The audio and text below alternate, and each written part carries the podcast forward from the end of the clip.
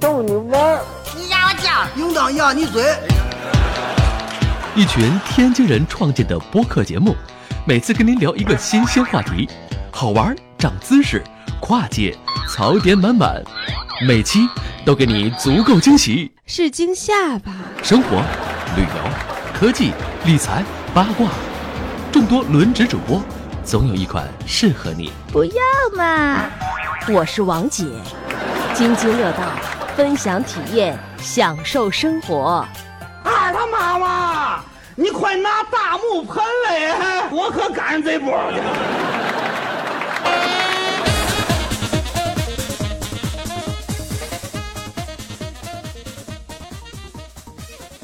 津津乐道，呃，我是朱峰，然后这是我们关于呃法律问题的第二期节目啊，呃，我们还是请到了呃米律师来给大家接着聊，呃，前一期呢，我们把屁股坐在了劳动者一边，说了说这个呃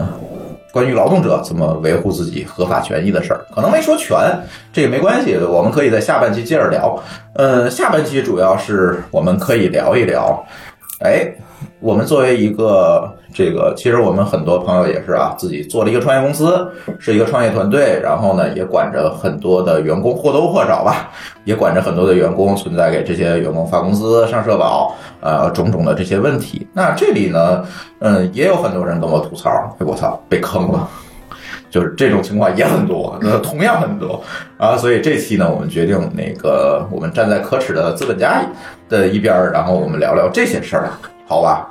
呃，这期跟我录音的还是米律师、丽丽和舒淇，以及刚才还在摸鱼的 C 哥。 大家好，嗯，然后呢，先说第一个问题，这个是我们遇到的真实的案例。呃，舒淇说说吧。 算了，我说一脸懵逼，因为我遇到太多了，我不太清楚。啊，就是那个老高那儿那回遇见那事儿，就雇了一个那个孕妇。啊，啊来来，你说说，啊你其你了解情况？其实对对还好，他就是就是，呃，一雇了一个行政，那个行政就是还是托朋友介绍的，就是过来其实是做出纳的工作。然后呢，其实那个行政不大吧，我觉得可能也就二十四五，就是一看就是一个就是，嗯，年轻孩子。对对，小年轻小孩儿。然后呢，就是面试的时候，他专门问了，就是你，呃，有没有就是呃结婚啊或者生小孩的计划？他说我没有男朋友，没有男朋友。然后那个时候大概是我看米律师效应，他已经意意识到后边会发生什么。对，那个大概是暑假的时候，我如果没记错的话，可能是七八月份儿，当时正正特别热的时候。然后呢，十一的时候，咱们就放假嘛，放了七天。呃，回来以后呢，发现这个这孩子有点儿打扮的跟之前不一样，穿身红。然后那个就是穿的也也是那个就是就是带个小红包的那种，说你是不是回去结婚去了？ 啊，他他他跟我腼腆一笑，你知道吗？然后说啊，好事儿啊，这是突然就结婚了，这这这真真得祝福他一忽下然，就结婚了，真的祝福他一下，对吧？然后呢，再过了几个月，发现哎，他怎么越来越胖呢？我觉得这个你得注意一下身材了，这个你不能总这么吃，对吧？然后啊，他说啊，好好，也也没说啥。然后再过了几个月，然后到入冬了，发现他里头里头穿衣服都带那个叫什么防辐射服，开始在里头套着伪一下。科学那期咱讲过了。然后越来越不对劲儿了，然后一站起来，反正走道什么的也开始就腿脚不不方便了。然后，然后我就我就跟他说：“你是怀孕了吗？”因为他正好坐我对面儿，我们俩当时正好是那个那个正好能看到他。然后那个我正说话的时候，这下班了，七点钟了，然后老高猛抬头了说：“啊，怀孕了。” 老哥心里一沉。哎，为什么这个事情是通过你们俩聊天我才知 道？嗯然后这件事儿，然后那个我我后来就跟他说了，然后那个他，然后后来就跟这个这个。这这这个这个行政去谈去，然后那个行政其实也没说出啥来，然后就是说那个请产假的时候，呃，你还是得给我上社保什么的，然后呃，他生完孩子以后，你还得给我再上几个月社保，然后直到他找完找到工作，嗯，找到下一家工作才可以。然后这老高也都答应了，因为他毕竟现在是个孕妇，你也是有这个法律说不能辞退他，对吧？嗯然后就说那那可以，没问题，这一个月也没多少钱，他那个社保可能行政北京行政也也多少钱，没多少钱其实，然后最后也是，呃。说答应了，说你休完产假那个时候，我再给你上两个月的社保，两个月社保之后，我必须给你断掉。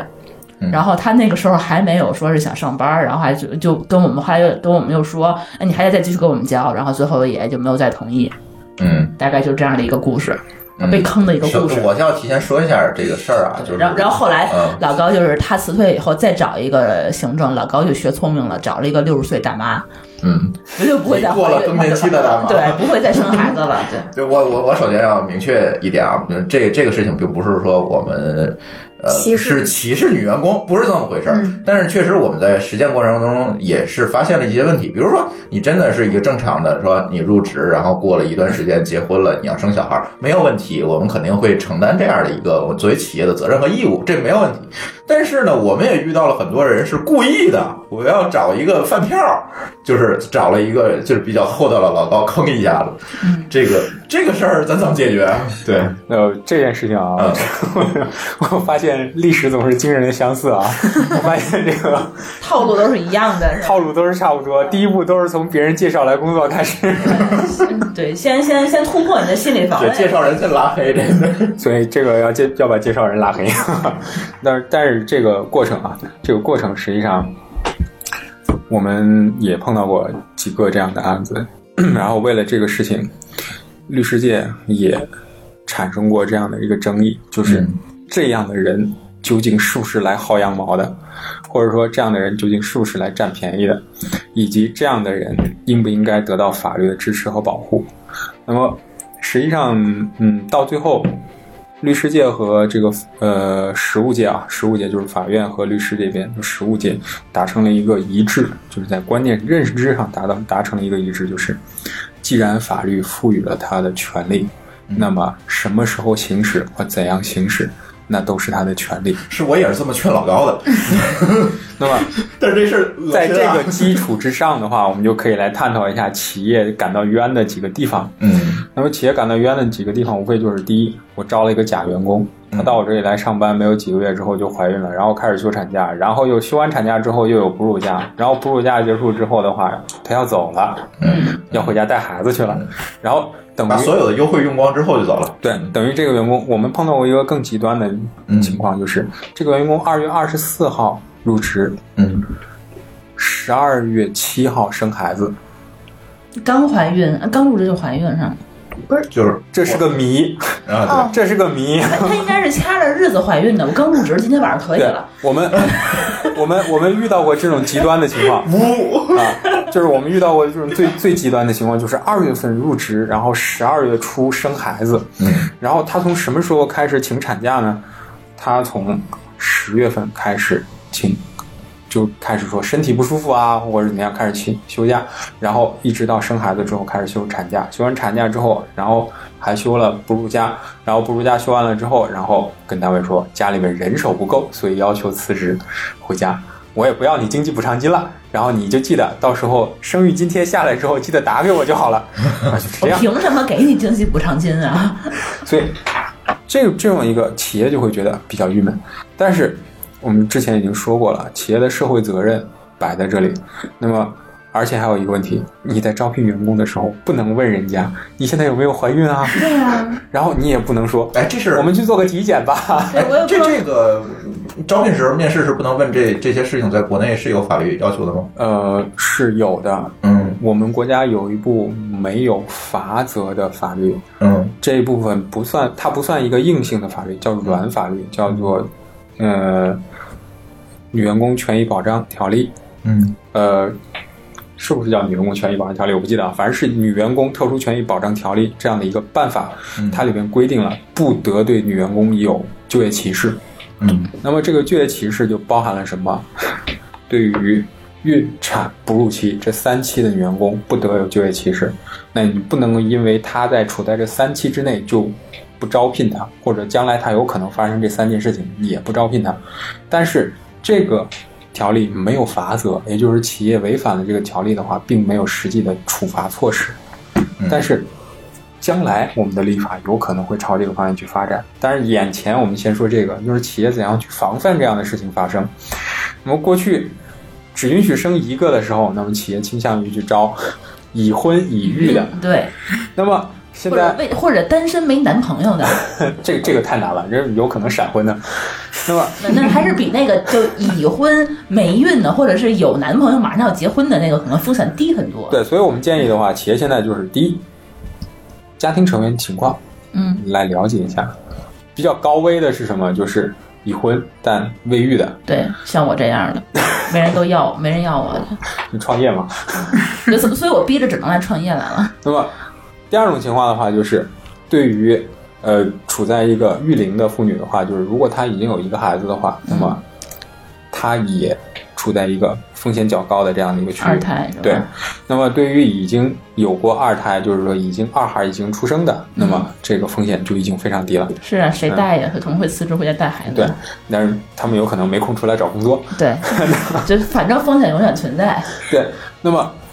天然的招募风险，就是天然的人力资源招聘风险的话，必然存在。那么对于未婚女性、对于已婚未育女性，以及对于已婚已育一一子女的女性，那么这些都是企企业面临的天然风险。那么，除非像刚才我们说到的已婚且育有两子女的，这个是完全没有风险的，以及就是年龄已经超过育龄的这嗯种有没有风险取决于以后怎么立法。对，那么而且还有一点的话，我们国家现在的法律叫做劳动法，那么有些国家的话，它直接叫做劳工法。你从它法律的性质上，从法律的名字上面，你就可以判断它是专门为劳工立的法。嗯而且你再去看，哦，这是一个社会福利型国家，那完了，那你员工生孩子不但要提倡，而且还要给钱，国家还要给钱，企业还要给钱。我们国家至少现在还没有到这个程度，嗯，那就意味着妇女有进行生产的权利，那么同时也有就业的权利。这个企业是要承担自己的相应责任，企业只能在有效的范围之内、有限的范围之内去规避自身的风那险。这不就会带来了一个更大的歧视吗？就是我尽量不招女员工就好了。嗯，我们建议的时候是，企业应当有这方面的想，呃，应当有这方面的认识，就是作为， 就是尽量不招女员工的人士，我们我们建议企业是应当有这样的认识，就是应当承担自己应尽社会义务的这种责任，就是同时人栽呗要理解要理解什么，这是法律赋予女性的权益和权利。嗯那么企业只能在有效的、有限的范围之内去规避自身的风险。嗯，那么，而且在规避风险的时候，我们也不建议用体检这种方式，因为它那你们确建议用什么方式？我们建议的话是从年龄和家庭成员的这种结构去那你判就断不。这不就是找到新的歧视了吗？那最后只最后就是女性不好找工作呀，结果就是嗯，目前这种情况来看的话，就是说立法者的目的实现了。 立法者什么目的啊？就是让女性不好找工作的目的吗？我们现在觉得，就是目前这种一味的保护这种措施的话，就是可能反而更不利于女性去在劳动力市场上进行就业。对呀、嗯，嗯，或者是那天我们节目前还聊过这事儿，或者是你再立个法，说男员工跟女员工一起都可以享受同样的这个产假的假期，嗯，男员工有陪产假，那也没女员工多嘛。我说同样长度的，对，所以这事儿现在就是无解呗，找你们俩。所以结论就是少招女员工。那我们女员工去哪儿呢？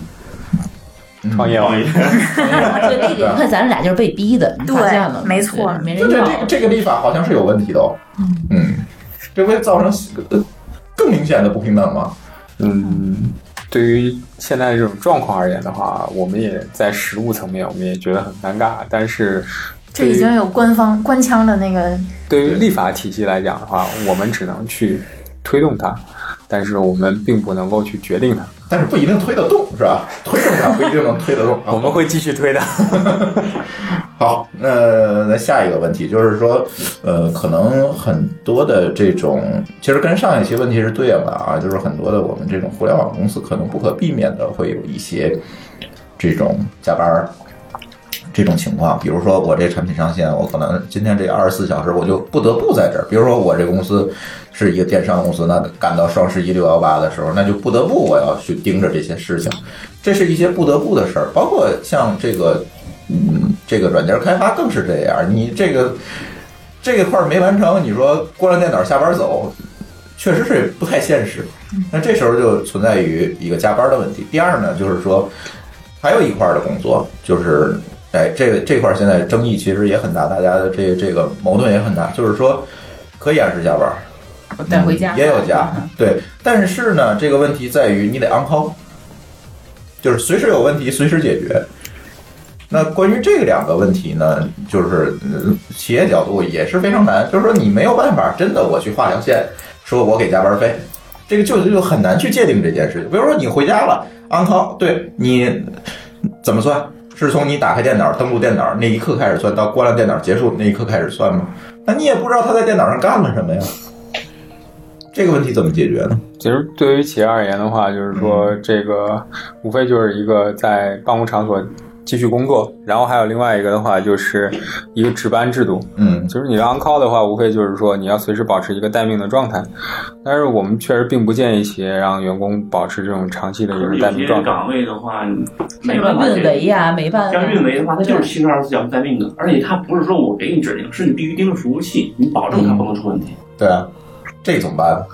嗯，实际上是你没有储备足够的人力资源来应对不你是的这个需求啊。 不是，嗯，就是我一组运维，比如五个人，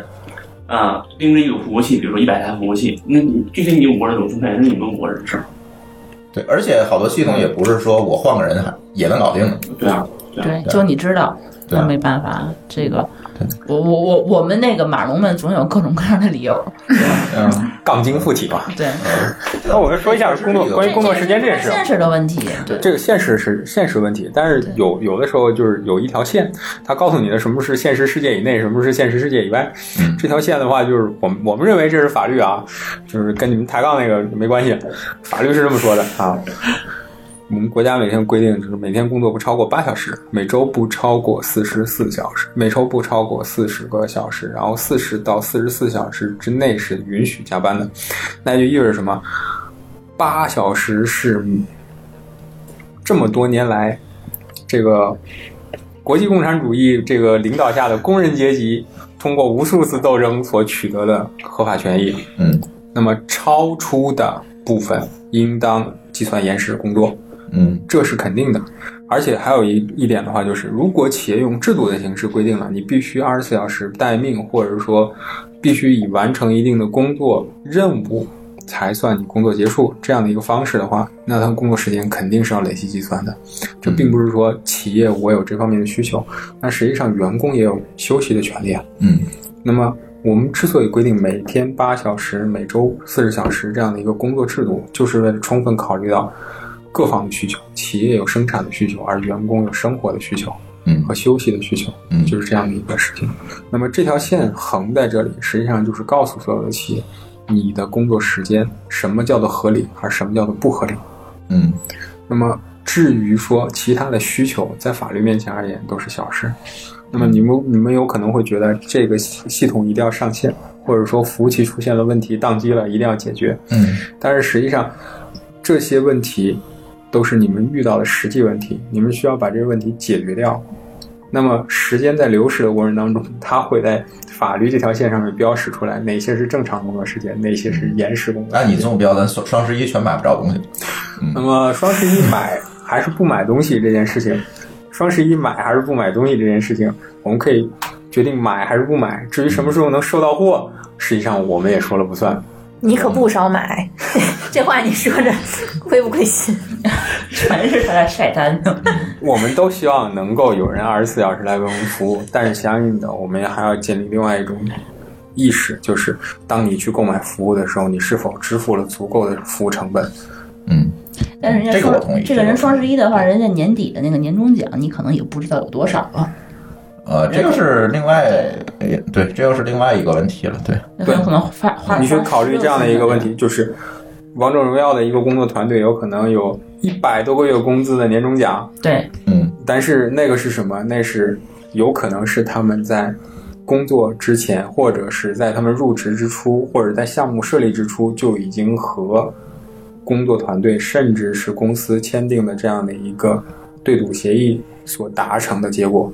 而并不是他们靠单纯的延长工作时间所换取的劳动报酬。呃，真的是单纯的靠劳动时间换取的报酬。嗯 是真的吗？ 嗯嗯，不然的话我把这录音笔吃了。嗯这个行业没有 我们更理解了。好吧，所以所以说，其实这个互联网这个码农他们加班这个，其实大部分情况下是不是都不符合我们这个劳动法规定？就你是的你你刚说这个对赌协议，可能不太适合这个行业。对，不太适合这个行业，嗯就是很多东西是没有办法量化的，而结果也有很多的随机因素。嗯，就是这个《王者荣耀》，在你开发上线之前，你是完全不知道这个游戏会不会火的。嗯，这这倒也个是嗯，不以人的意志为转移。啊，这倒是。 但是实际上，你开发团队也好，或者说就是整个工作团队也好，他嗯们每个人所在每一天所累积出来付出的这个工作时间，它是可以量化的。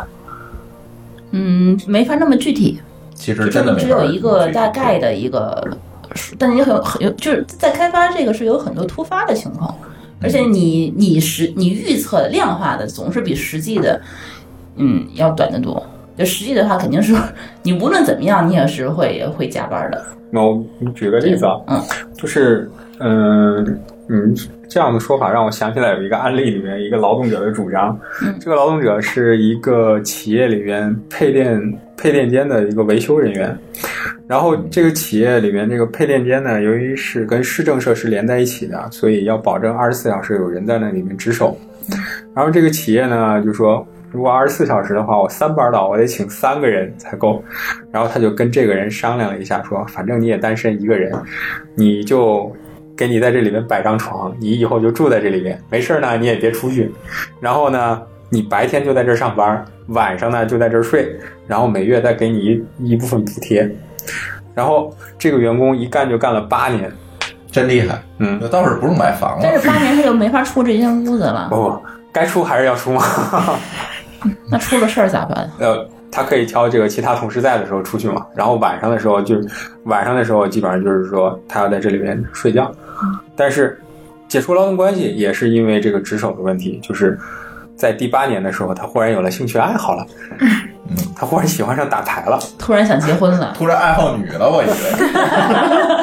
然后这个企业就是经常发现。这个晚上，他本来本该在这个配电间里面值守的时候，他经常出现在配电间外面这个麻将房里面。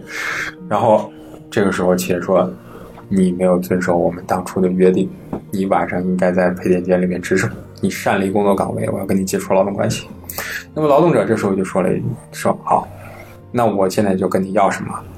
八年来每天二十四小时值守在这里边的钱。”那企业说：“我已经给了你补贴了。”那么这个时候，你们猜仲裁是怎么裁的？仲裁裁的是支持劳动者的要求，嗯，也就是工作时间以外的值守时间，和以及合理的休息时间以外的时间，我算值班时间。这个值班时间劳动强度虽然较低，但依然是在工作。那么，你虽然发放了补贴，但是我们国家规定，加班费不能采取打包形式发放，也就是要按照计薪天数以及计薪时间来折算每小时的加班费。那也就意味着你八年来从来没有给他支付过值守的加班费，嗯，那也就意味着你可以用打包计算那部分往回折算一部分，但是你还是要给他钱。那这哥们儿发财了，在一审的时候，他遇到了我，我坐在资本家的板凳上，哦，你 你听过一故事吗？我有一个矛，我有一个盾， 我觉得他就是现在这故事。 然 后呢？但是这个案子传达了一个观点是什么？嗯传达了一个观点就是在加班这件事上，企业是面临着天然的风险的。嗯企业的天然风险就是劳动法、劳动合同法画出的这道正常工作时间的线。嗯那么一旦员工满足了我们刚才所说的工作时间、实际工作时间以及证据固定的条件的话，他完全可以向企业要求支付加班费。嗯而这个时候，企业要证明啥？第一，我没有让你加班；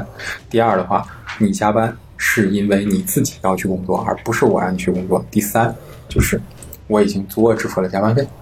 那么这三件事情，企业只要能证明其中两件事情就 OK 了。但是在这个过程当中，如果一个企业通过内部通知的方式要求其员工进行九九六的工作的话，那么就已经算绝症晚期了。啊，真有这么蠢的公司？那个某吧同城不就是吗？发一个内部通知都贴到网上说，即日起开始我们九九六了。嗯， 来，C 哥搜一下那个，是叫同城的都九九六吗？同城也九九六 啊！我的天哪！所以你现在企业遇到企业遇 到的问题那就哦就是是梗了。企业要提供服务，企业说我不能停啊，我停下来就没人没人替没人替网友们服务，没人替宅男们服务了。但是嗯你的服务都是有成本的，这些成本的话，企业有没有考虑过？企业不能通过一纸通知的方式就告诉员工，你们都要用九九六的方式，我不给你发加班费啊。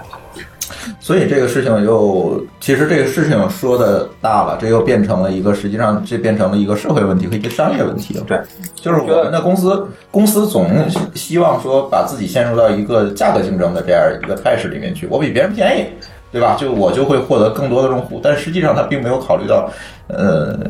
其实你这个便宜是因为违法了违法的这样一个结果导致的。是你占了别人的便宜啊！你实际上是占了员工的便宜，导致了你给客户的产品提供了这个便宜，嗯对吧？只有我好奇，就是这米律师给这个资本方代理的以后这个结论 结果是啥吗？难道我你都不说想知了？道，你不觉得刚才说那么一堆，这个关键点在这里， 呃，你最后怎么怎么帮企业方出的主意呢？结果的话就是，员工在那里进行值守，这个就是他每天下班之后，并非像员工所陈述的那样，并非像一员直工所在陈述的那样在职守是吧？二十四小时一直在工作，嗯那么也意味着员工并没有举证什么，并没有举证我除了睡觉之外，我每天都在这里，对员工没有什么上下班打卡记录。 嗯，那就意味着员工虽然他在配电间内进行抄表工作，但是员工他的上班和下班他是没有打卡记录的。嗯那么你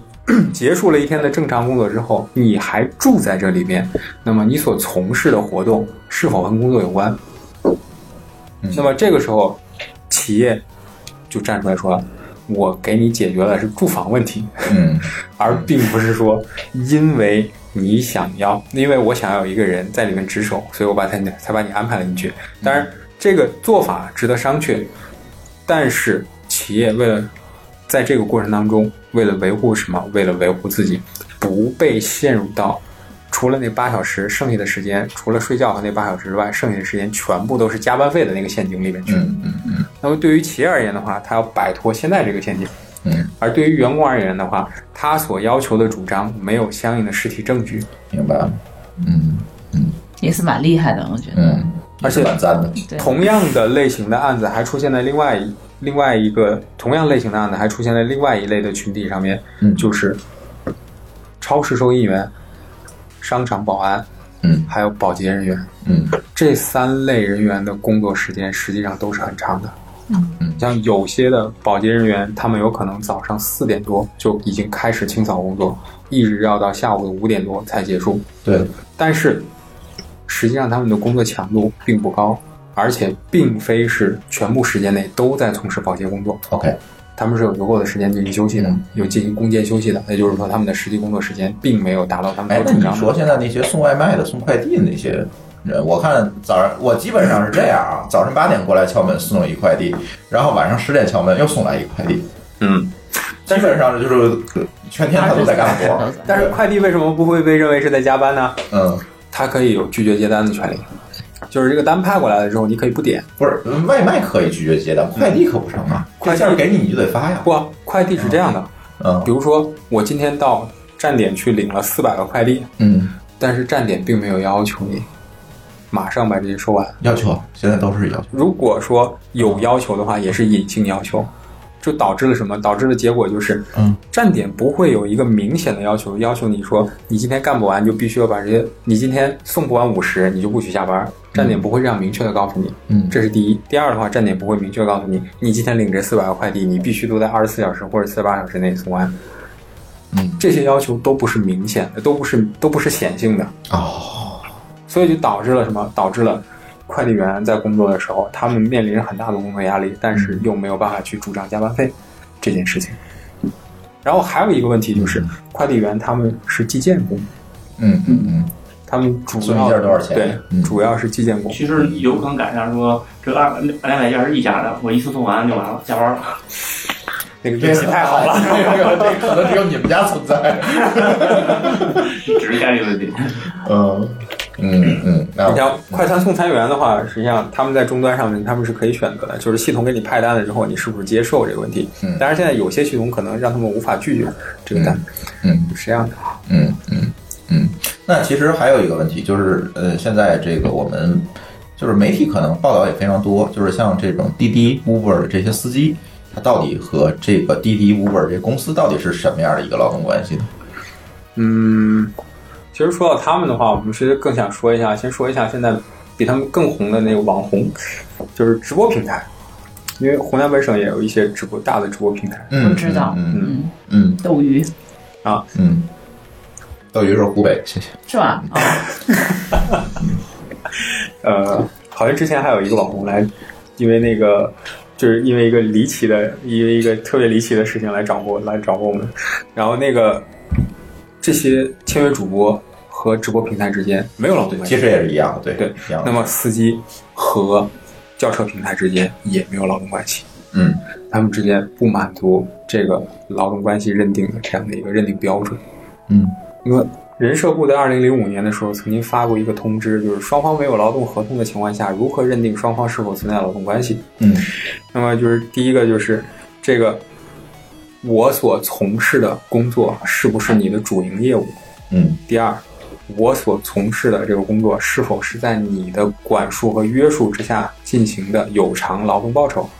嗯那么，滴滴司机他们领取的并不是劳动报酬，而是车辆分成，而是乘客给的车费的分成。嗯那也就意味着滴滴实际上对司机是没有一个保底的。嗯那么，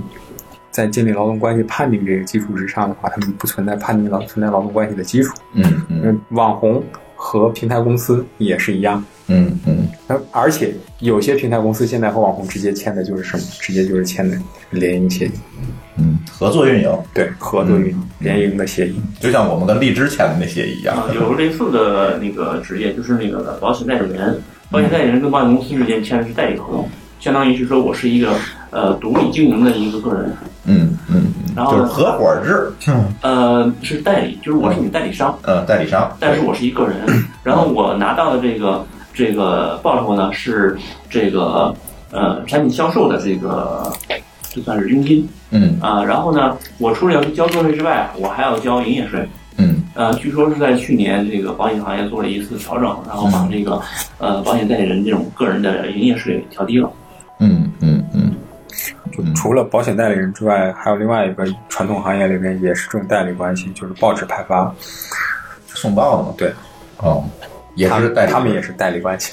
哦，OK，知道这些企业家的用心良苦了哈，嗯，其实这原来种都是方有式，套路的，这种方式都是在帮助大家这个降低用工的风险，就是他不是你的人了之后，你的你的成本低了很多。嗯，明白了，明白了。哎，所以我们很多做这个大 C 端的这这这这些创业者们哈，哎，参考参考人家，看看人家是怎么干，别别一开始就把自己扔坑里是吧？嗯，OK，那、呃、接下来还有什么问题？你们你们两个啊，你们两个，你们三个啊，有什么问题？嗯，我知道那个呃 C 哥之前是开过人是吧？ 啊、这个开人过程当中有什么需要注意的？就是开人这个事儿，我很少干。对对，但是你可能比我有经验。对，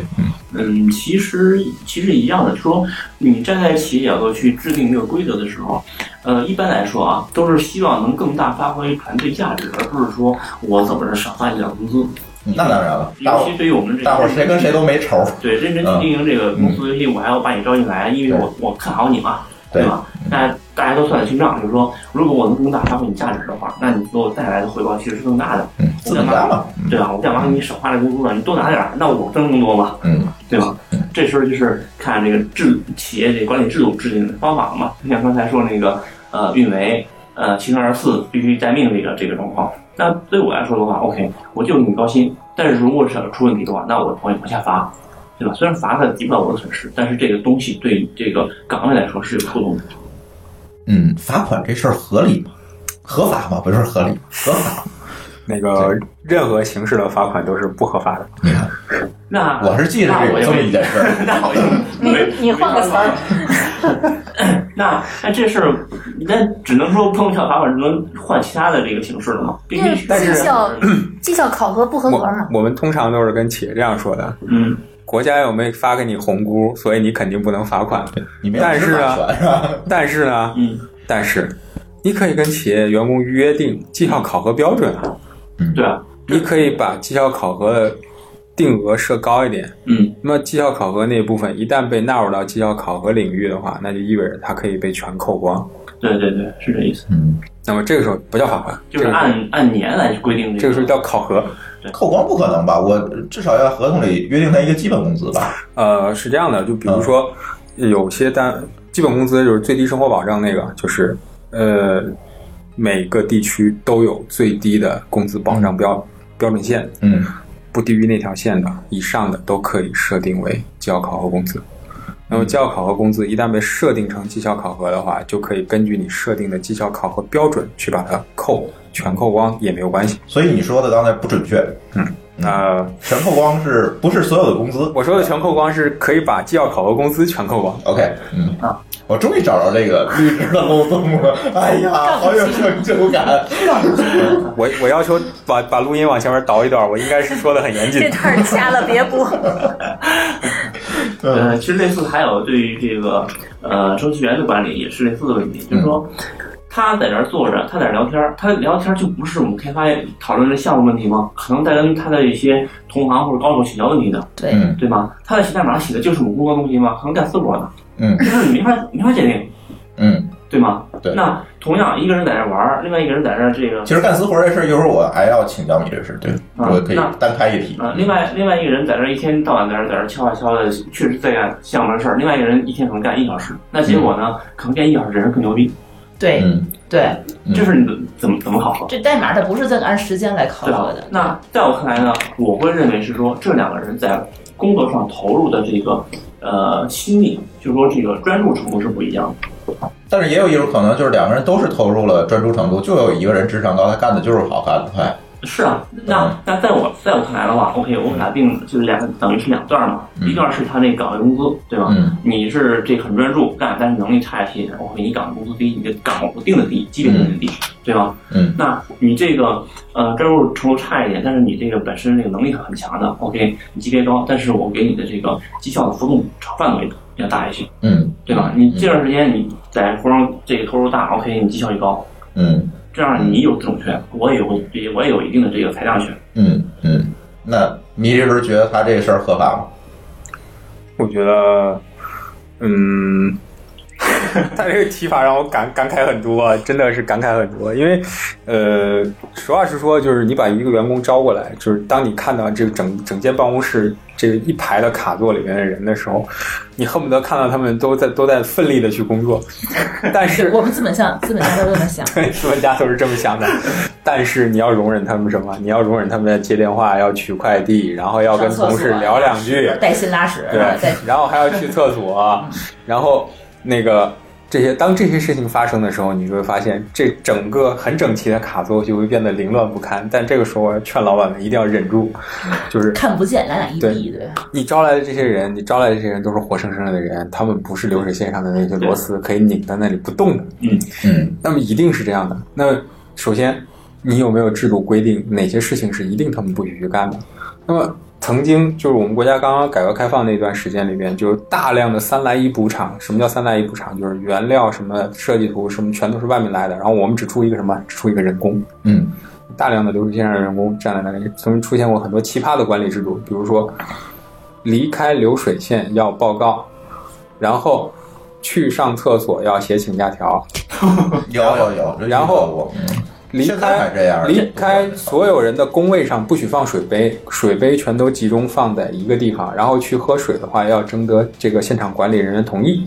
不能喝超过一分钟。那这些经过这么长时间的发展，他们被全部都被通通被淘汰掉了，被自然淘汰掉了，也被法律淘汰掉了。因为为什么？因为这些全部都被认为是不符合公序良俗和善良规定的这样的一个内部管理制度。那么，对于企业而言，有管理员工的自觉权，但是法律认定管理员工自觉权的时候，企业的手不要伸得太长。就是你把一个人招来的时候，你招来的是个活生生的人，他给你工作八个小时，但是你不能要求他这八个小时不能够满足生理需求。那么生理需求是啥？他要吃饭，要喝水，要上厕所，而且还要有正常的沟通需求。也就是说，他要接电话，要取快递，还有可能要跟别人闲聊两句，这些都不是原则性的问题。嗯那么你不能因为这些事情而制定一个这样的规则来对它进行所谓的绩效考核。比如说，我规定了你跟别人跟你隔壁桌闲聊三句以上，我就要扣你绩效。 那么我知道有些企业它是可以监控到企业员工的这个 QQ 或者是即时通讯软件的内容的。那么一旦你发现了这个即时通讯软件内容的这跟工作内容无关的时候，难道你就要去罚他吗？或者你就要去考核他的绩监效吗？控内容这事儿本身也不合法，对，监控内容本身这事儿也不好，嗯但是如果你发现了它有反社会倾向的话，那么这件事情就就是另外一个性质了。 但是在正常工作的情况下之下的话，你不能因为员工有这样或那样的这个生理或心理上的需求而来进行罚款。我见过一个最极端的例子，就是说这个这个企业在一个工业园区里边，也是一个高新技术企业，地方很偏僻，嗯很偏僻就是什么公共交通覆盖不到嗯，就要打车来上下班。打车来上下班的话，就有一个问题，打不打黑车？因为黑车我们都知道啊，这个尤其是女员工啊，打了黑车之后，这个生命安全都会受到影响。然后这个企业就制定了一个内部规则，就是说，员工不允许打黑车。如果打黑车被发现的话，不但不给报销，而且还要开除。嗯，那么这条规则本身是出于保护员工安全的目的设置，但是等会儿如果打黑车出事儿，在上班路上算工伤对吗？对，啊，这也是由企业保护自那己那感的觉还挺合理的一个呀。诉求，对对，既保护员工生命安全，也保护企业自己的安全。但是这条法律、这条内部规章制度，在劳动争议仲裁过程当中被认定为无效。嗯为什么？就是因为认定企业的手伸得太长了，你管得太多了，哦，所以绩效考核也好，内部管理也好，有一个度。每一个企业都要深知自己这个度应该卡在哪个位置上，因为每个企业都有自己的特点、追求，嗯还有价值取向。嗯，但是这个价值取向、特点追求都不能够违反公序良俗，不能违反善良善意。嗯那么在这个基础之上，你可以充分发挥你的激励啊，或者鼓励啊这样的一个制度，来建立起这样的一个你的内部管理制度。但是，一旦你突破了这个底线，突破了这个突破了这个底线，突破法律的规定的底线的话，那你就会撞到墙上，就是这样的。嗯所以，刚才特哥说的这个事学情了，很大的事儿，看来嗯对，嗯所以我们刚才策哥说的这件事情，就是我们就觉得，当你看到一个员工坐在工位上发呆的时候，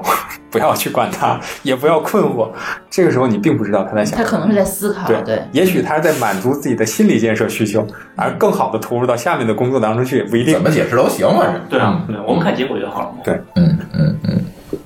所以现在大量的引入 AI 和机器人技术是 吧？比如螺丝会钉宕嘛机，是吧？对，因为 AI 不会心情不好嘛。对呀， 嗯但你看咱们，比如说那个这开发岗，其实也很多是弹性工作，对吧？你状态好的时候你来工作，比如说你愿意中午十二点起床，你你在上班放上到下午晚上八点，或者说你你觉得你什么时候状态好，你什么时候来都 OK。那这个时候其实你就不太好像刚才那样，就特别的计算它的这个打卡时间和工作量了。这个时候你需要一个新岗位的设定，就是不定时工作制。嗯那么不定时工作制的话，就是双方都约定不去计较和考核双对方。我们是按事情，比对如我说们你按按事情来。其实对于软件开发来说的话，还有一个，呃，怎么说呢？既显而易见又不可思议的一个一个情况，就是说越牛的人越没办法考量他的一个产出。嗯就是说，是一般一个程序员在一个外包公司里边儿啊，我计件儿一个项目大概多少个这个函数，多少个功嗯，能点写多少行代码啊，你多少代码啊，，你得给算出来，嗯那你到这个这个公司的一个核心这个开发人员，他是做这个呃核心代码库的，嗯他一年里边可能只写了那么这么几百行有效代码，别的事情全是在改。嗯，他写一行代码盯十个人干的活儿，这事你怎么这怎么度量啊？对吧？对吧？可是他拿的工资比别人都高，嗯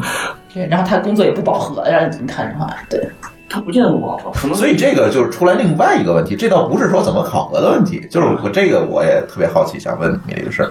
这个员工的这个薪酬必须互相保密这件事情你怎么看？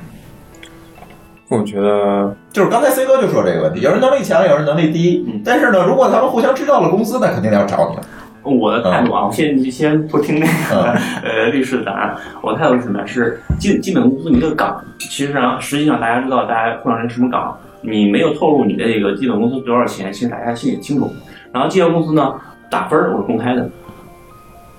那其实大家心里是有一个大概的一个一个数的，只不过我是不是知道具体这个这个数字其实就不重要了。那如果我们就想几个人组织起来，每月把自己的工资写在白板上，那在我看来这事儿有点挑事儿， 别的还好啊。能因此开除他和米律师，呃，您说因为什么开除？因为他把工资写在了白板上。 不能，很无奈的说不考能。虑 对就是对于工资待遇这件事情啊，嗯就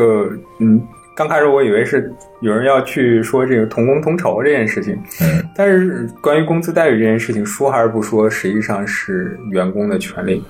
那么，嗯曾经也发生过这种事情，就是企业规定不能够向他人透露你的薪酬待遇。嗯那么这个时候，实际上企业是要相当的谨慎的，因为一旦你以这个为理由去开除了一个员工的话，你要证明两件事情：第一是这个员工，你要证明这个员工他向别人透露了他的这个薪酬待遇；另外一件事情的话，你还要向法，你还要向仲裁和裁判机构去解释，你设立这一条管理制度的正当性在哪里。嗯因为一个员工对于自己的待遇的公开的方式，他甚至都可以发一条朋友圈去公开他自己的待遇这件事情。你觉得这件事情对于你的企业的自治、管理和发展有哪些影响呢？因为企业对于员工的禁止性规定的话，无非就是员工的行为可能导致企业遭受损失，嗯，导致企业的发展过程当中遭遇其他的问题，嗯甚至有可能会对企业的信誉和商誉造成影响。嗯那么，员工呢，如果这个行为没有产生这样的不良后果的话，那么企业去禁止员工这样行为的理由又在哪里呢？没有，法律没有赋予企业去禁止员工做这些事情的行为。嗯至于说员工内部之间因为感觉自己也没有比别人差多少，而认为我应该拿和他相同薪酬的这样的一个事情的话，那么实际上是员工在入职的时候，你先谈好了待遇之后，然后在后期逐渐的员工向企业进行申请，要求调整待遇的这个这样的一个过程。嗯而员工向企业申请调高待遇也好，调低待遇也好，当然没有申请调低待遇的，啊当然这个双向的权利都是有的。申请调高待遇的时候，企业是可以拒绝员工的呀，嗯没有任何也没有任何一条法律要求企业说，员工一旦申请了要调高待遇，你就必须同意啊。嗯同样的，员工也要解释这个要求的合理性，所以这个权利和义务是对等的。嗯嗯嗯，所以不能要求员工之间对自己的工资互相保密，而且你也禁止不了。对这件事情嗯几乎是不可能的。但是，因为我们都会考虑这件事情，就是说他们会不会产生比较，一定会产生比较的，嗯一定会产生比较的。那么，企业要所要做的事情就是让这件这件事情薪酬待遇这件事情尽量公平。就嗯 OK 了。我们认为让企业让薪酬待遇这件设置这件事情尽量公平，自然就会有一个正向的引导。反而的话，如果你有什么人是因为什么我关系进来而拿高薪，没有能力拿高薪的话，那么你实际上企业在给自己找麻烦。啊嗯，明白。接下来一个问题哈，啊，我问题怎么这么多？啊可能我遇见奇葩比较多。嗯，这个干私活这件事儿，就是我在工作期间干了另外一件事儿。如果我们极端一点说，比如说 C 哥，你的那个目前的工作是给一个平台写 Java，但是呢，你在私下里写了另外一个东西，这个东西呢，恰巧在某一天，你把这个东西以一个亿的价格卖了，发财了。那这件事情，如果企业，我作为这个平台，你写 Java 这个平台这个公司的老板，我能不能要求跟你分这一个亿啊？就是这是就是说智慧这个这叫什么创意领域，尤其是程序员、开发者，就是这个领域，互联网这个领域经常会发生的为事什么情，要为什么要分这一个亿？就是因为这代码是他工作期间干私活儿写的。他可以加班的时候干啊。那那这事儿，我就认为他在工作时因为间我的那个环境跟设备还有时间了呀，你的时间啊是。你用我电脑，我给你免费提供电脑，你干的私活卖了一个亿，我为什么不能给你分钱啊？这这这是一个稍微有点超出了劳动领域的这样一个，嗯我因为觉它得有你可们能，劳动法应该更新一下，你这又不是他定的，他能更新吗？ 因为它有可能产生几个方面的问题，就是至少有这么几个方面的问题。第一个方面的问题的话，就是，呃，第一，企业是否允许他在外面进行这种兼职活动的这样的一个问题，就是单纯就劳动关系建立的这样的一个。那么，如果透过他跟这个企业建立了一个劳动关系，然后同时这个企业又说了，你只许在我这儿干活，而我拒绝你到其他地方去兼职。这个兼职行为包括到其他公司去兼职，或者做其他企业的外包项目嗯这样的行为，我明确的用书面形式告诉你，而且我们在劳动合同里面也已经说了这件事情的话，嗯那么，首先在劳动关系上面来讲的话，企业可以因为他的这个行为来跟他解除劳动关系，这是没有任何问题的，而且不用给任嗯我何。关心是能不能跟他分这一个亿。对，这分这一个亿的问题是另外一件事情，嗯这涉及到是涉涉及到一个什么问题，就是他做的这件事情，也就是干的这个私活，究竟是有没有动用他所在单位的资源？这个这谁个来资举证源嗯呢，，这个资源，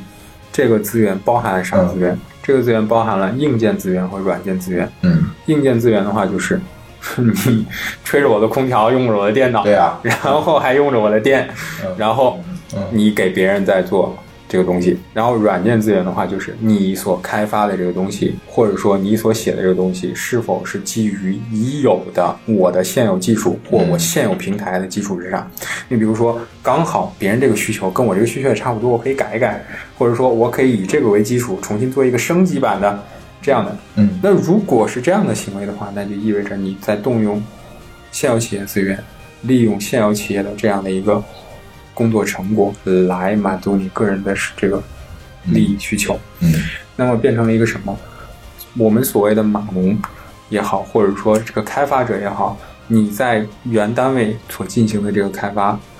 代码也应该是有版权的。那也意味着你开发出来一个独一无二的东西或者产品之后的话，我们承认你的这个东西，你对这个东西拥有的这样的一个权益，它所拥有的一系列权益是什么？拥拥有的包括使用权、改编权这一系列的权利。但是这个权利不好意思不归你，而是归你的公司的。嗯那也意味着，一旦这件事情被坐实了之后呢，你公司理所应当的可以要求呢，你来把这一亿分给他一部分，甚至全都给他，嗯这都是有可能的。嗯，那么在传统行业里边，又要说到传统行业了啊，我好像离传统行业更近一些、啊。这是传统行业干的有点多。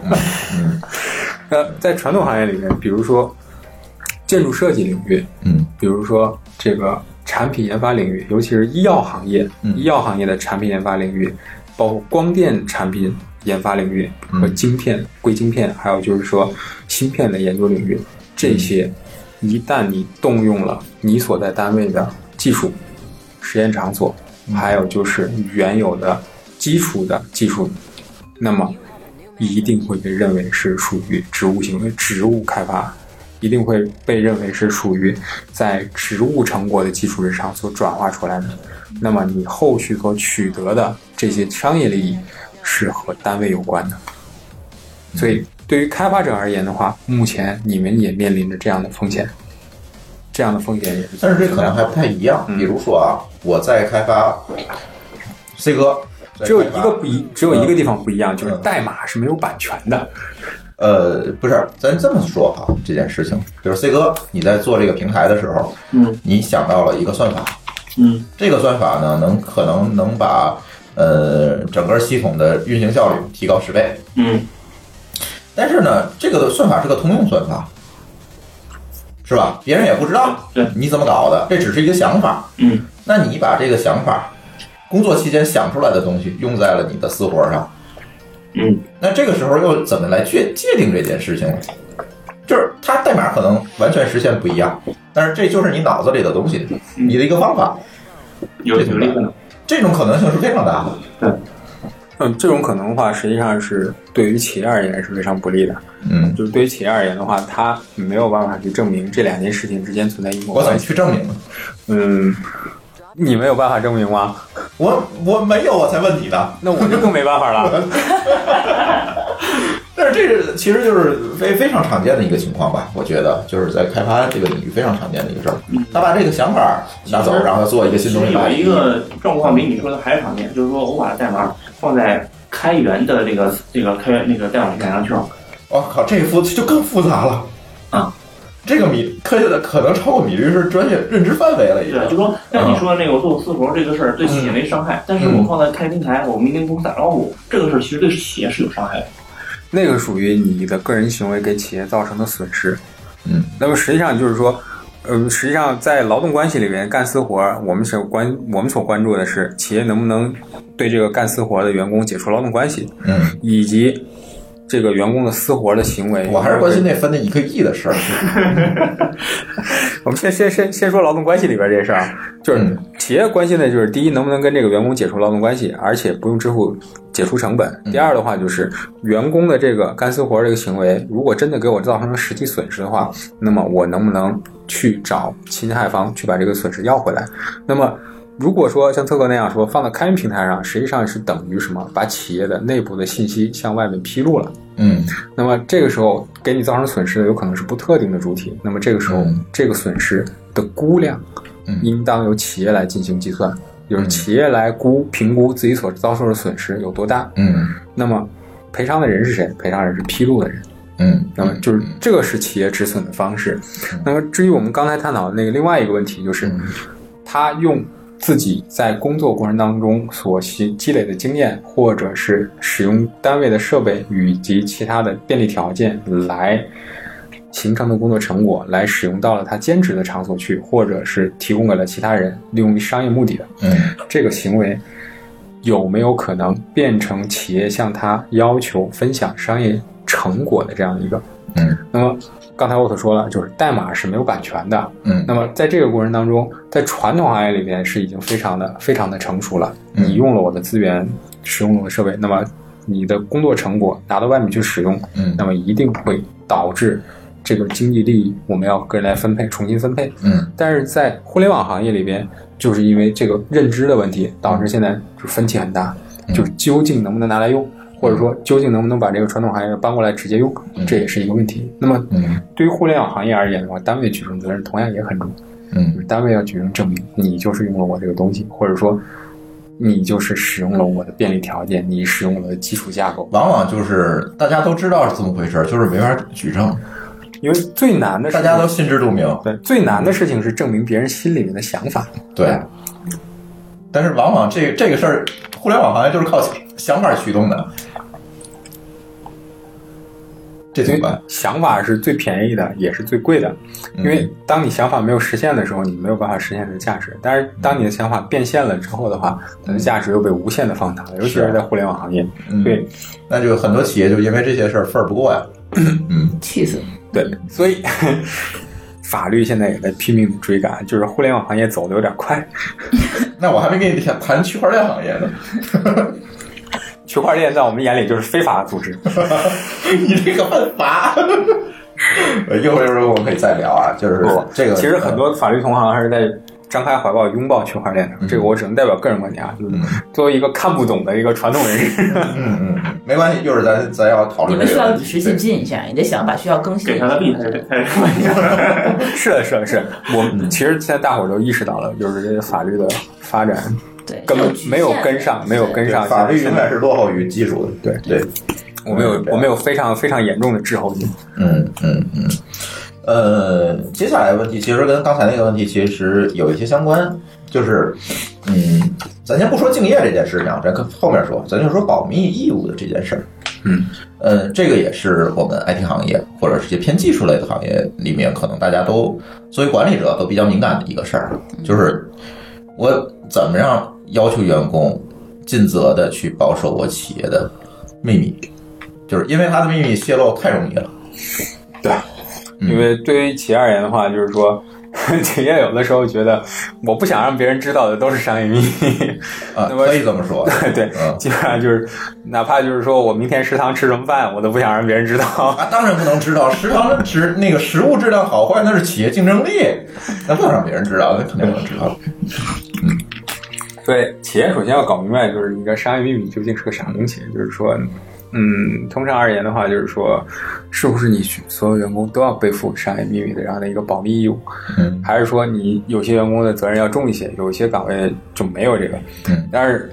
保密义务实际上是每一个员工在这个企业离开之后的天然责任。嗯它是没有任何对价的，就是说你在工作时候获取的我的商业秘密信息，你负有的天然的保密的义务嗯，而且不因为你离开我的时间长短而变化，除非有什么，除非哪一天这个东西并不再是秘密，而我把它主动披露出来了。嗯那么这个实际上对于企业而言比较尴尬的一点是啥呢？就是我知道这个人掌握了什么，嗯的情况之下的话，我还比较好弄。最尴尬的就是我都不知道他掌握了啥。是，那么这个时候，这就很难。对对，企业首先要做到的一件事情就是说，你要知道这个员工掌控了什么信息，那就是说要求你要做好内控，嗯就是哪些员工可以接触到哪个级别的材料。如果你控制不了内部的话，那么意味着你将来在举证的时候会遇到非常大的麻烦，因为嗯你要证明这个东西是从他那里流出去的，除非，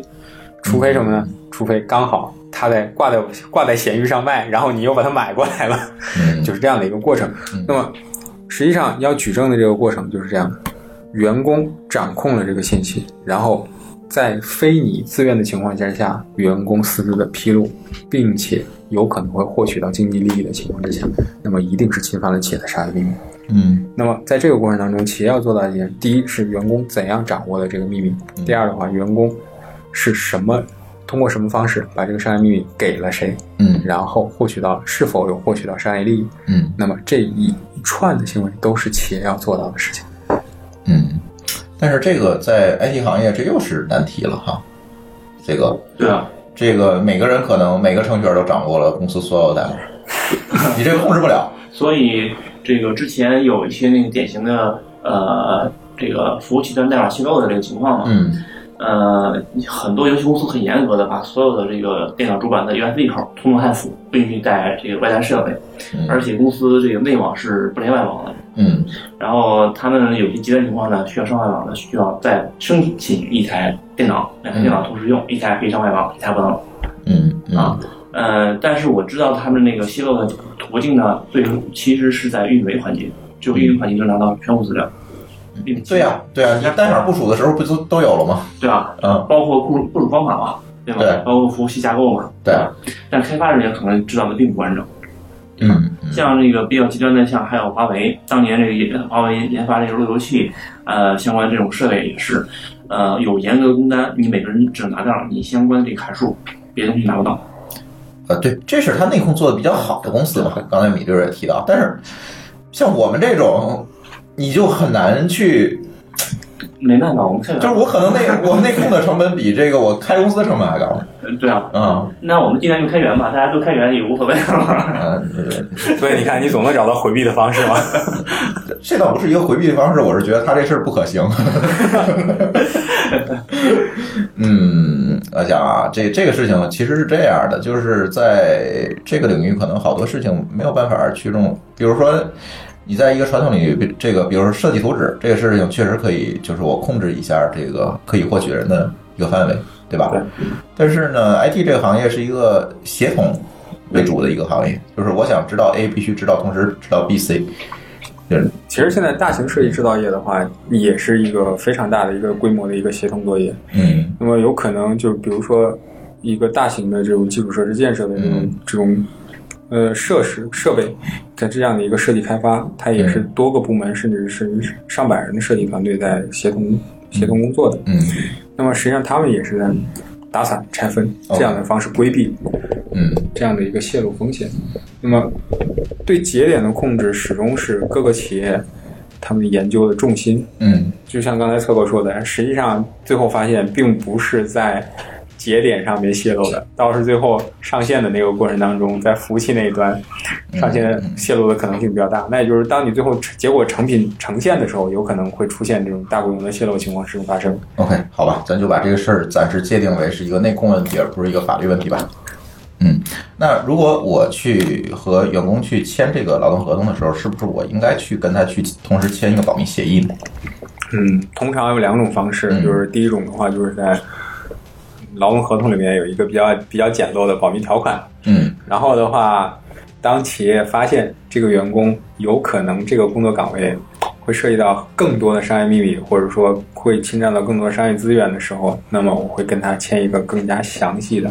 约定了明确范围的这样的一个保密协议。嗯，那么这个时候的话，实际上，但是我要不要因为多签了一个协议要给多给他钱？呃，不用，不用是吧？因为保密协议是天然义务的的。嗯保密协议，保密协议不会带来更高的这个成本，也就是你不会因为你不会因为需要他帮你保守秘密而要额外的向他支付什么。这是我的权利，是吧？对，嗯，OK，那就下一个问题。嗯，你在我这儿干了，干得好好的，明儿跳槽去了一个同类公司，嗯，用了我的技术，用了我的经验，用了我对的，资用源，了我的，甚至用了我的一些方法论，对吧？对我我的一些之前的市场地位去做了一些事情，对但，如果你客户资源，如包括果你我可以的客户，对，如果你可以证明这些事情都全部发生了的话，你都可以告那家公司了。嗯，我其实我想引出问题是，我要不要跟员工搞一个什么竞业禁止协议啊，等等这些事情？嗯，其实竞业禁止协议的话是一个。竞业禁止协议在我们看来，实际上是一个挺有意思的，是一个挺有意思的事情，就嗯 这个事儿我有一点儿经历，我简简单介绍一下。呃，之前在一公司那个离开的时候，他们是有建这协议的嘛。嗯呃，专门儿这为这事儿我也查了一下资料，呃，大概是这样的意思，就是说，在你离职的时候，呃，公司这边可以选择是否启动，启动的话，那我需要在两年之内按半薪支付你的工资嗯，封口费是吗？啊，是这意思？这两年你离职了以后，他还要支付你工资，对对，半薪。啊，就是以当时那劳动合同那个那个薪资半薪，这呃，保密期一般是两年嘛，啊，嗯支付两年。那如果我拒付的话，OK，就证明说你离开之后，我没有任何东西需要你保密，你泄密，嗯，那我没办法去告你的。嗯，是这么回事儿。呃，大体上是这么个意思，就是在竞业禁止协议生效一般都是两年时间的，在竞业禁止生效时间的时候，最低支付标准是百分之三十以上，就是你原有待遇的百分之三十以上。呃，刚才策哥那个给到半薪的话，还算比较厚道。嗯那么在这个过程当中的话，你不能够再从事原来的行业，不能够再用原来的技术，也不能够再接触原来的圈子，就是这样的一个。实际上就是企业在默默的等，默默的等什么？等你所掌握的那部分技术落后，嗯就是这样的一个过程。嗯那么这个发起方实际上就是企业通过通知你的方式，说我从某年某月开始，我们执行这个竞业禁止协议，然后每月什么还是按照原来工资支付的那个条件，我来给你支付竞业禁止补偿，就是这样的一个过程。 OK 但是现在更多的一个问题就是说，有的时候企业它没有支付竞业禁止补偿费，然后就导致这个竞业禁止补偿协议没有生效，然后企业员工离职之后并不受竞业禁止协议的这样的一个约束。 ，OK，嗯，呃，那换那就有很多企业会想这个问题哈。那我能不能在你的在职期间，把未来可能发生的禁竞业禁止协议我要给你的这个钱揉到现在我要给你的工资里面？比如一个月工资里面有百分之三十是竞业禁止协议的这个执行的这个费用。嗯，你可以有这样的想法，但是将来不会得到支持的。你现在发了就是发了， 哦，就是是接如近果我人即便是约定了，也没有这样一个。对你即便约定了说，现在我现在比如说你两万块钱一个月，我有五千块钱，或者说有六千块钱是你将来的竞业禁止补偿费，嗯那么实际上这个这个约定是没有效的。那么嗯意味着你现在给他定的标准还是现在这个他实际领的这个薪水。那么建议禁止补偿金是不能够在之前就揉到他现有的待遇里面去的， ，OK，就是不能揉进去是吧？揉不进去。而且那就是有几大条件，呃，第一，你不能揉进去。然后，第二，竞业禁止协议有一个启动的这样一个过程，它要去有一个显性的一个激活的过程，否则也是没有效果的。的那。一天开始吧，对，第三就是你得还得给人两年的钱，至少就是比如说你竞业禁止期是两年，那你要发至少给人两年每月发百分之三十的薪水不。不，你可以约定，如果你觉得你觉得保险的话，你约定六个月啊、三个月都没问题，这是看你约定。但是长就长度大概是两年，嗯，不太理解你说的这个意思。就是说你跟那个用用，就是你你跟员工是可以约定的，就是说我、嗯你替我封口三个月也是 OK 的。哎，这个行业分三个月就跟没封一样， 对啊，那、啊那你就约定时间长一点嘛，你约定多长，你就需要支付多少。有最长期限限制吗？两年啊， 最长就是两年，你不能约定了一辈子别干这个，比如说约定一百年，那你准备养他一辈子哦 吗？哎，比如说这这技术真的就是很牛逼，原来比如约定了一个呃，一脚油就能开上月球的技术行，你别想了，好反吧反反正你当年就没有要来这个补偿金，对吧？啊，没有没有没有没有没有没有，我我从来也没有执行过，因为这事儿我知道，我是只是想让米律师说一下这个事儿，对，嗯，对，如果这中间发生了一个发生了这个什么变数的话，有可能会变成不正当竞争。嗯，嗯，曾经有一个公司里面，曾经有一个呃案子就是这样的一个，到最后发展成了一个不正当竞争。因为不正当竞争的话，它的赔偿额度起额是一百万，对，其实这个事情我也想问你，比如说，呃，我把这人挖来了，我要他违背竞业禁止协议给我干活，嗯，我有合法的办法吗？呃，目前来前看的公司还话得给，他支付这个工对啊资，对吧目前来看的话是没有的，因为对方可以随时向你启动这个不正当竞争的这个诉讼， OK 那么你可能面临的是百万级别的索赔。 OK，那这这又有一个问题了，在我招这个员工的时候，我如果不知道呢？嗯，他还说谎了，他现在其实领着那边的封口费呢，但是他不跟我说，他为了在我这儿再再拿一份工资。对，背景调查是一个非常重要的事情，就是嗯入职员工的背景调查，尤其是关键岗位或者说关键技术型岗位嗯入职的时候的背景调查是一个非常重要的事情。那么背景调查实际上是做什么？做第一看他学历是不是真的，嗯第二的话看他的工作经历是不是真的，第三的话就是看他身上有没有背负着竞业禁止以及行业进入。因为 OK 你要知道，有些黑客他们是禁止碰电脑的。啊，对，是有这种，对，嗯对，所以一个企业，当你做到一定规模的时候，当你要去招这种行业里面的领军人才的时候，嗯或者说行业里面的顶尖人才的时候，你一定要对这些人去做背景调查的，嗯因为这些。前一段时间不是看新闻，里面还有一个就是有一哥们儿在俄罗斯航空公司开了五年飞机，但是没有驾照。啊，我看那个，那就是典型的背景调查出问题对，。这就是典型的背景调查出了问题。你招了一嗯个压根儿就根本不可能的人来给你干这个事情，是这样。嗯，那哥们儿也是个人才。所以说，你指的背景调查，就是我一定要给他的前公司去打一个电话，或者是通过某种形式去做一个。但是这背景调查有效性，比如说他给我留前公司的那个电话就是假的，嗯，你总能搜到啊。这要看你做背景调查的人是你自己公司的 HR，还是人力资源管理公司，还是猎头公司，或者是律师事务所。嗯，那么，你同们也接这个业务？呃对我们也可以做，就是高级人才背景调查。那么实际上，我们通过的不同的这个获取平台来调查他过去的这个信息。那么。你自己公司的 HR 可能就是给他原公司打个电话就 OK 了，或者了不得的话去教育部网站上查一下他的这个证书编号，对对，然后就是这样了。那么实际上，但是我们的话，可能还会去调查他在过去的这个履历是否是真实的，以及他过去有没有因为同样的问题涉及到争议。还有一个问题就是，他所主张的他的权益，或者说他的这个技术是否真正属于他，这些都是可以查到的。嗯，只不过他在不同的平台上面分散着。他跟前公司打没打过官司什么的，你们也是都可以知道，对吧？实际上是可以查得到的，实际上是可以查到，因为，呃，这些都属于公开信息，都是可以在平，都是可以在相应的平台上查得到这的。就看你想花多少钱了就。就我们自己没有办法知道哈。嗯，你们没有意识到，你们应该去哪儿去找？ 嗯，OK，就是很多企业在做那个风险内控的时候，他们都他们的人力资源管理就是说没有达到这样的一个水平的话，是因为他们并不知道他们想要应该知道的哪些信息，以及他们想知道的这些信息都分散在哪些地方，就是他们还没有建立起这样的一个地。这还真得小心，你招一大牛，然后发现这个大牛还领着封口费呢，这个我你觉得一不留神把他招进来，你这这事儿可能就麻烦了。对，如果按米律师说的这这样一个情况，在你不知情，就是你不知情的情况下，你也要承担这个不正当竞争的这样一个呃，你想证明你不知道一件事情就是是很很难难的，嗯，懂了，嗯，因为在法律上有一个叫做积极举证和消极举证。消极举证的话，就是你要去证明这件事情我真的不情愿，或者说我真的不知道，或者不知道不清楚，对，对，这确实是比较难，对，嗯，OK，那所以你只能通过防御手段来啊嗯避免陷入这样的境地，这个很重要。因为你可以通过积极主动的方式让自己发现他跟你说了假话，嗯嗯嗯，但是这仍然是存在成本的，但是很多小公司可能因为成本的原因，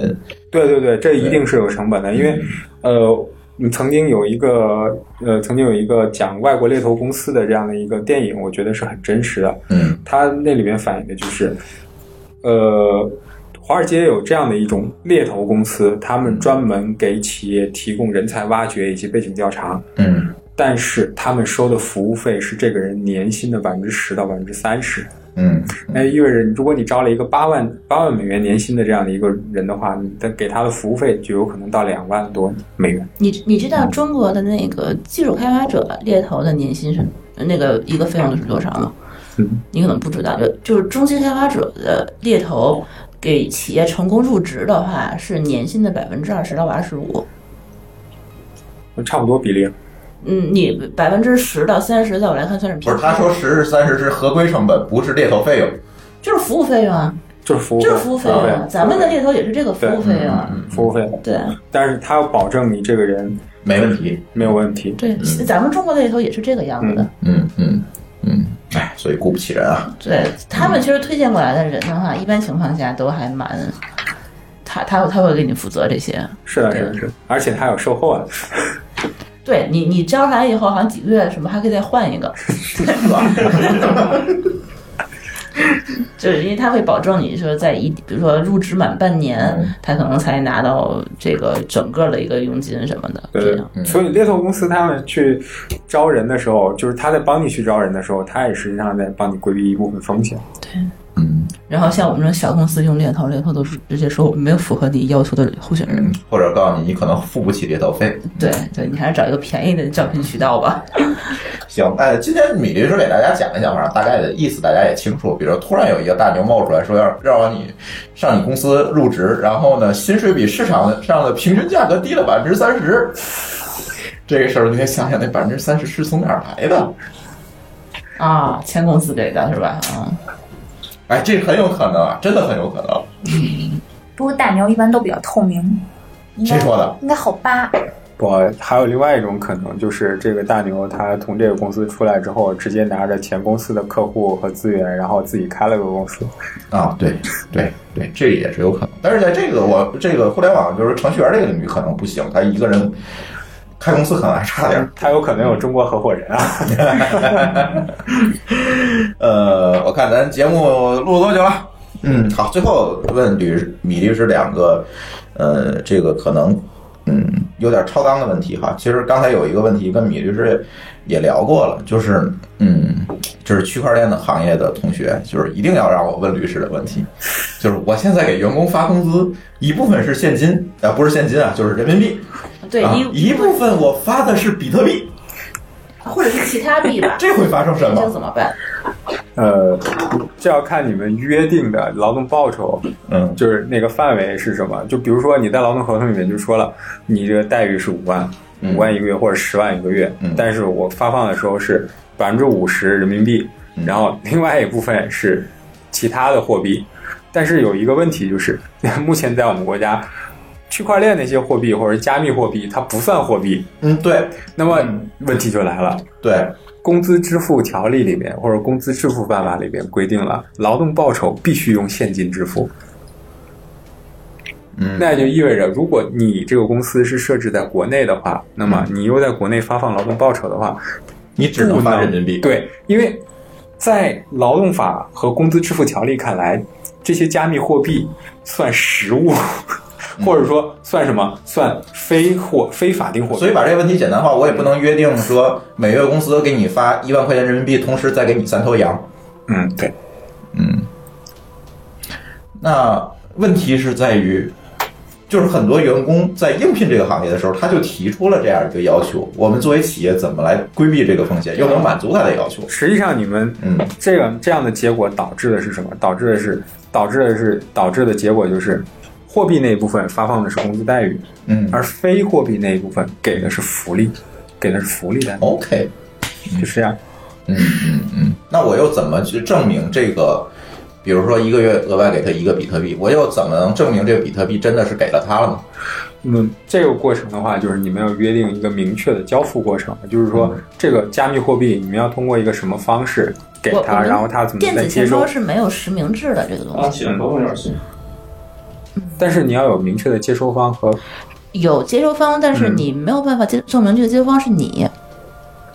那就要把这个，不不不，嗯你不用证明这个接收方是你，我只要证明我给了你指定的一个接收方就可以。就是把他的那个地址哦，直接贴合 同那一段哈气贴在合同里对，。我你要这放样，这个地址，你要你要这样想，对嗯就是我们在签合同的时候，合同里面就是我们买卖合同里面都会有一个，就是说约定的指定账户是什么，对吧？哦，那么嗯你现在既然你要给我一个加密货币的话，那么你要把它给到哪里去？嗯，然后这个给到哪里去是你指定的。嗯，当然嗯。前提啊，我还是说一句前提啊，就是加密货币现在不是货币啊，它不是你工资支付的正常途径。啊嗯，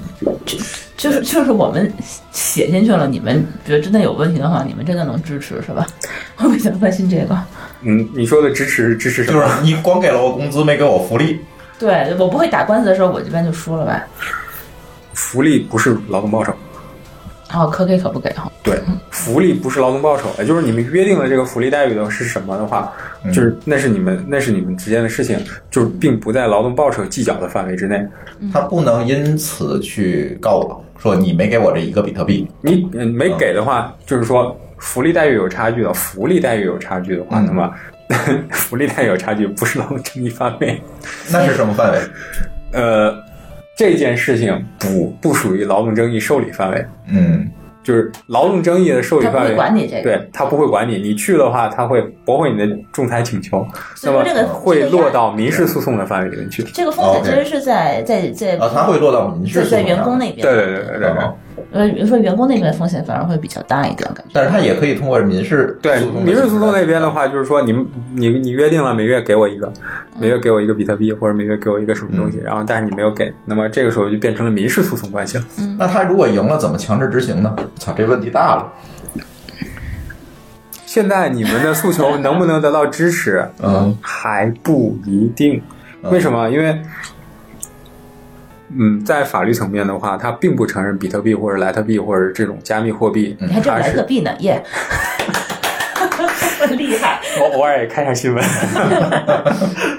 要不也是看新闻的。我以为他会说 ETH 呢。然后就是他们并不是法定意义上的货币，嗯，或者说他们并不是可交易的主体。那么这个意味着，你们去争这个东西，就好比你去争那个传奇账号里面那把刀一样，啊，对对，就是这个意思会。物件是吧？对对，它是个虚拟物品，它是个虚拟物品。这个东西究竟有没有价值，以及它的价值究竟如何衡量，嗯是法律真的还没跟上你们。就是比如说，我现在有一个非常值钱的账号被盗号了，嗯我现在去报案，警察叔叔会跟我说， 你这个应该去找游戏公司。你你你你能不能就把我的一百个比特币帮我找回来？就这种，嗯嗯嗯，对这个丢失的话，我其实我也想知道，我说有没有办这法？找不回 来，也没法强制执行。 没有没有，这都是这个没有办法，这将来这这都个是嗯这个确实没有办法，因为所以这就提醒现在就是从业者，就是你要考虑你现在现在的法律环境能不能给你一个完整的保障。嗯就比如说你现在想要这个工资，你想要工资用这个加密货币支付，那么你这个法律体系都没有给你建立一个完整的保障链。那么嗯真正发生争议的时候，你这个加密货币能不能得到保障？还是我那天得不说到的话，这个凯撒的归凯撒，上帝的归上帝。链上的问题用智能合约去解决，不能用劳动合同去解决，我觉得也哎是。对吧？嗯，OK，这这事儿结还了，好我们相信哎，这你说的我感觉好无力啊。就真的没法解决，真的没法解决。OK，最后一个问题，最后一个问题，呃，这个问题也是很多朋友关心的。我这个公司创业公司，我万一做大了，做大可能跟劳动关系就没有问题了，没有没有关系了哈。万一做大了，我可能在某一天被其他的公司收购了、并购了。等等这些问题，在这个过程当中，我们的这个创业者应该注意哪些事情才能保障自己的权益？很多人说这个公司都卖完了，然后钱没给我。这个我们最近遇到好几例，最近我们遇见好几例，案值从几百万到上千万的都有。对，对，其其实我觉得这个这个我我也听说过，但是我总觉得这个事情很匪夷所思啊。这没没有你呃坐对面的人他就遇到过，对，对，对，真的对，对就是我我我也挺想采访一下这样的人的，为什么来采访我 吧。但是我钱要回来了。就是为什么你还没收到钱的时候，你就给别嗯给了对方这个这个收款凭证？哦，那那是另外一个人，那不是我们，嗯，所以所以有一个问题就是，你 你打算把你的公司估值，然后出售，整体打包出售的时候，对，那实际上就变成了一个什么？你把你所有的一件物品变成，不管是公司也好，还是你这样的一个东西也好，你把它出售给了另外一个你买家。嗯，那么这个新买家给你有一个出价，那你们肯定有要有一个协议约定，就比如说这个公司什么时候做变更，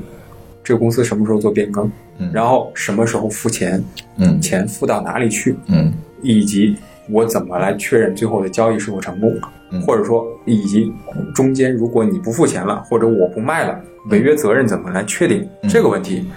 那么你们肯定是要有一个协议的。那么这个协议的签订以及协议条款的约定是将来你们权益保障的一个至关重要的东西。嗯，那么如果协议已经签订了的话，那么或者在协议签订前的话，你势必要给你的律师，哪怕你就算没有律师的话，你也要跟你这个最好的朋友去商量一下这个事情吧。嗯，那首先最最核心的你条说款，的都是应该的，但是好多人就没有做这些事情，所以我希望你把这些事情都告诉他应该怎么做。最最最核心的，哪怕你就一个朋友都没有，你也没你也不想去请律师，你最好要去掂量一下你的条款里面是怎么约定付钱和进行公司转让的，或者说是公司登记变更的这样的一个手段的。嗯，那么我我真的是不愿意说这句话，就是说，真的是，难道真的要别人去提醒你先收钱再去做变更吗？ 呃，这里就分为两个情况，就是有的情况是真的这人傻，就先变更了，就是；还有一种情况就是他可能会约定一下，就是我首付款嗯，之后，然后做变更。对你大部分人都是这样嘛，就是说嗯在合同履约过程当中，实际上是一个双方互相推进的这样对一个对过对程。对，我付了首付这个比例之后，然后你完成这个嗯这个过户或者是这个变更，或者说股权的部分转让。嗯那么实际上你们也可以按照比例来约定啊，嗯就比如说我公司估值是多少，那么你给了我首付之后，我多转让一部分股份给你啊，嗯，对 吧？好麻烦啊，这个这就将来还得用区块链去解决。我觉得这个就已经不是说一个积极解决的态度了呀，他现在是这样，就是我还是说回这个事儿嗯啊，就是说，呃，可能他付了一个百分之五十的首付款，嗯，然后我呢配合他去做变更，嗯对吧？那在这个配合他做变更的情况下呢，他就是以各种的形式说这个，咱等等，再等等，因为变更得双方配合嘛。嗯，然后呢，在等的过程中，这尾款就不付了。那公司不还是你的吗？是在这个过程，可能公司的实际的，比如说团队这种核心资产源代码都已经交付了，对，对，已经为他工作了，已经为他给他产生效益了。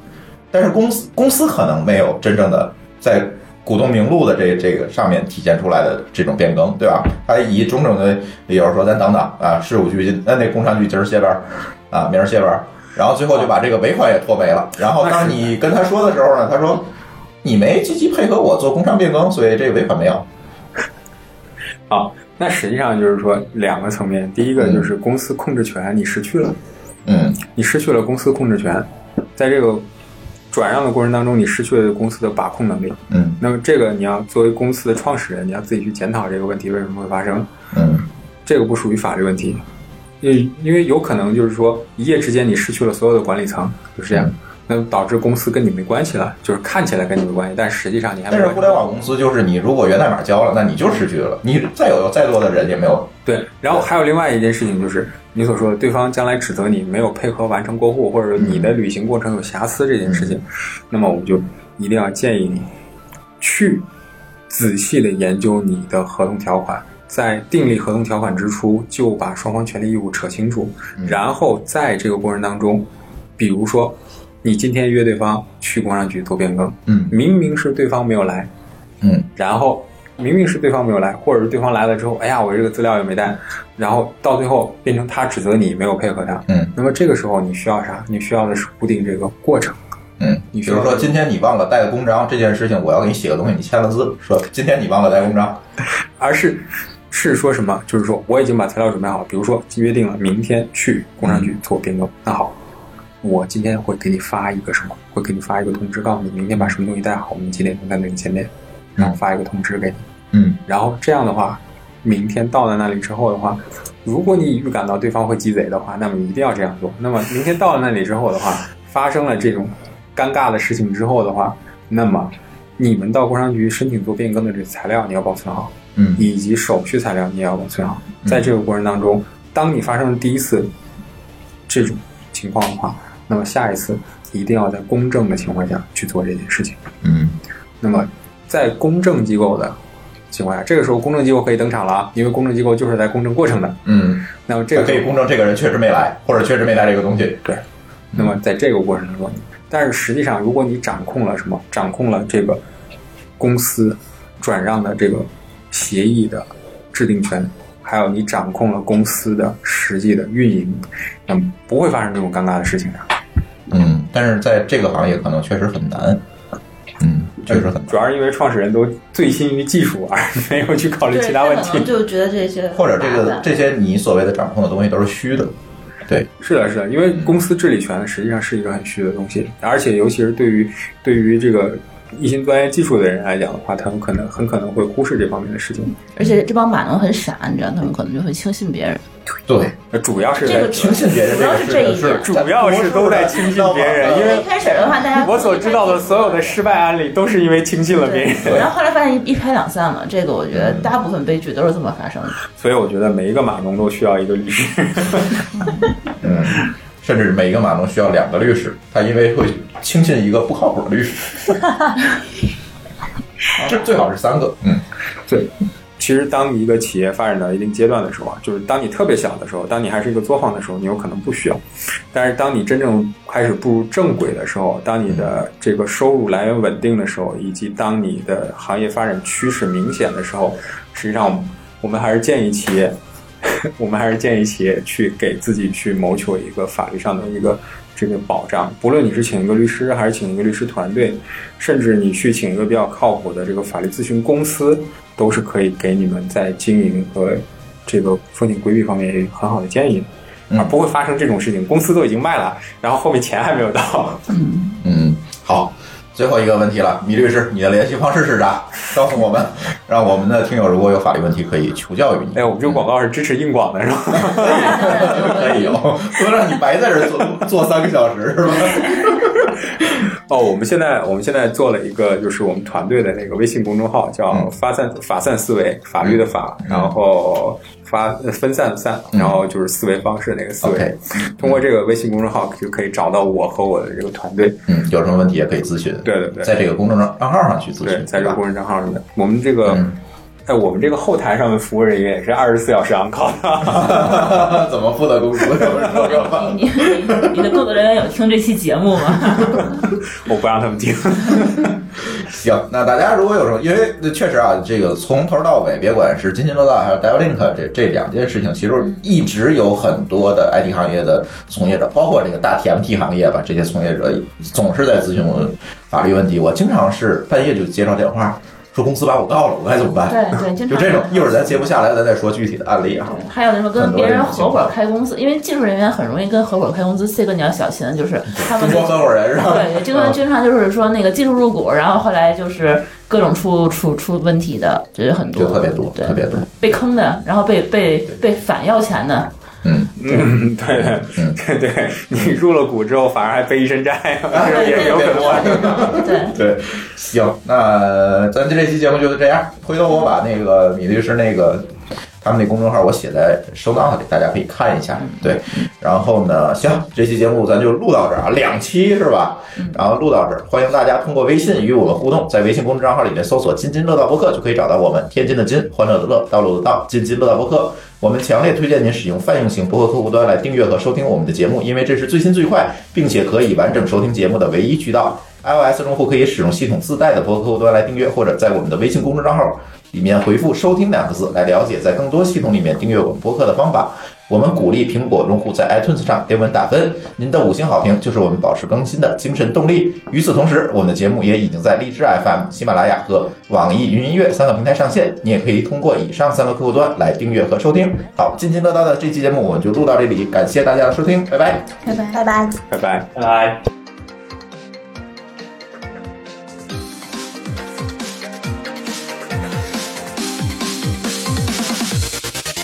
Drop it.